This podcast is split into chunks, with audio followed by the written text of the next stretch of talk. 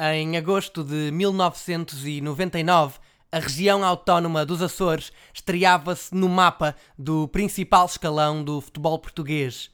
O Santa Clara foi a primeira e até à data a única equipa dos Açores a marcar presença na primeira divisão. Contudo, convém realçar que, em fevereiro de 1991, se disputou pela primeira vez em solo açoriano um jogo do principal escalão. Foi o Nacional Beira-Mar, realizado em casa emprestada. Na estreia na primeira divisão, o Santa Clara arrancou um empate a duas bolas frente ao Sporting.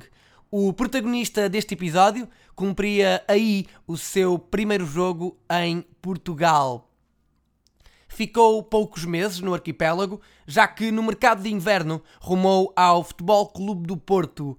Consigo levou 9 golos em 13 jogos, a que somou 28 partidas e 4 tentos com a camisola azul e branca, um dos quais alcançado na finalíssima da Taça de Portugal.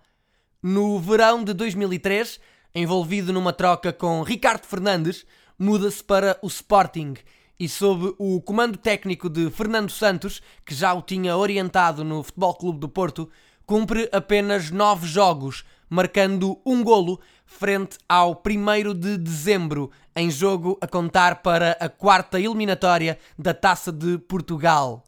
No nosso país, representou ainda o Penafiel e o Vitória de Guimarães, contabilizando mais de 200 jogos e conquistou seis troféus um campeonato, três taças de Portugal, uma supertaça Cândido de Oliveira e uma taça UEFA, todos ao serviço do Futebol Clube do Porto.